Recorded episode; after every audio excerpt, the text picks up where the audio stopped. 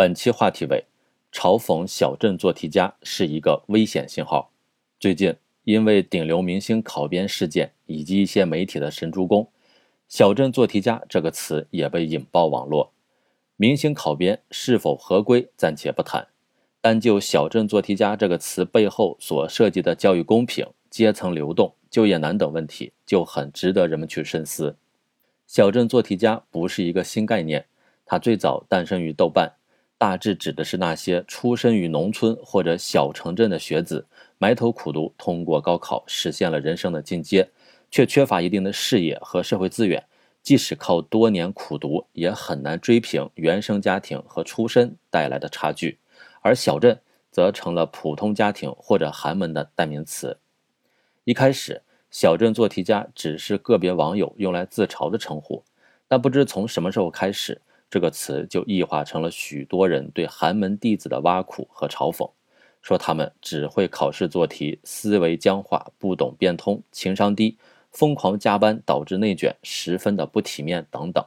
同时，也有不少网友为小镇做题家打抱不平，人家没偷没抢，没干违法犯罪的事情，也没吃你家大米，怎么就要嘲讽人家呢？我们大多数人都是小镇做题家，又怎么了？笔者认为。小镇做题家确实不应该被嘲讽。古今中外，每个人出生后所处的环境、拥有的资源都是不一样的。人生路上的竞争是客观存在的，求学和生活从来都不是轻轻松松的。这不能怪个人，个人也不能因为困难而放弃。出生于小镇没有什么不光彩，中国有无数个小镇，通过做题来追求梦想、实现自我也没有什么不好。做题是学习文化知识、检验学习成果的重要手段。不管怎样，没有一种追求更好人生的努力可以被轻视。即使来自小镇，通过不断努力，人生的舞台依然可以很大。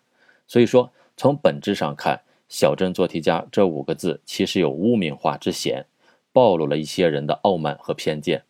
说起做题，就不得不提高考。今年是高考制度恢复四十五周年。伴随着改革开放的不断深化，高考制度从恢复到巩固发展，经历了几次重要改革和完善，为我们国家一路高歌猛进提供了源源不断、不可替代的战略支撑。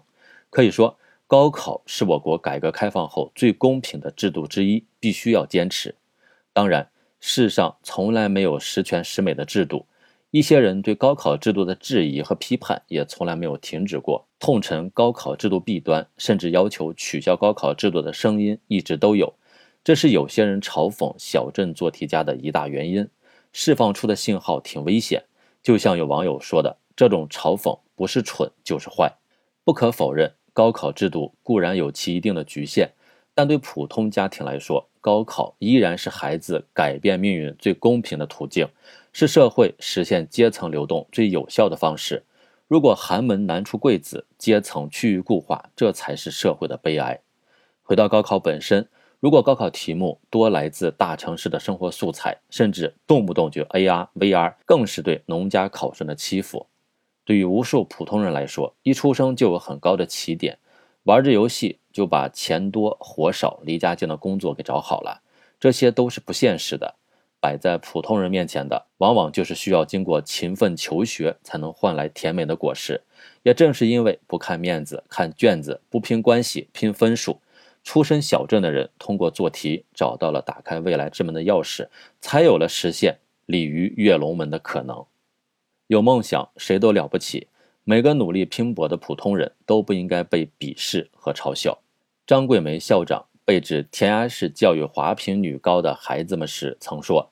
他们和城里的孩子不能比，只有这样才能读出来。去年，中科院黄国平博士的论文致谢打动了无数网友，走了很远的路，吃了很多的苦，才将这篇论文送到你的面前。人没有办法选择自己的出身，不是每个人一出生都含着金钥匙。可以想见，每一个奋斗不息的学子背后，都是昼夜不息的逆风奔跑。幸福离不开奋斗。在发表2018年新年贺词时。习近平总书记指出，幸福都是奋斗出来的。在二零一八年春节团拜会上的重要讲话中，习近平总书记更是强调，新时代是奋斗者的时代。被一些人瞧不起的小镇做题家，恰恰是生活的强者，在现有资源条件约束下，他们拼尽全力攀登突围，展现出来的恰恰是奋斗二字。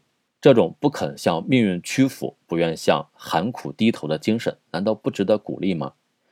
真正令人不齿的，反而是那些用一句轻飘飘的小镇做题家就抹杀别人多年的努力，却总以为自己高人一等的精神贵族们。说小了，这就是真正的指责性人格；说大了，很有制造争议话题、搞社会撕裂嫌疑。这两年受疫情影响，就业压力确实不小。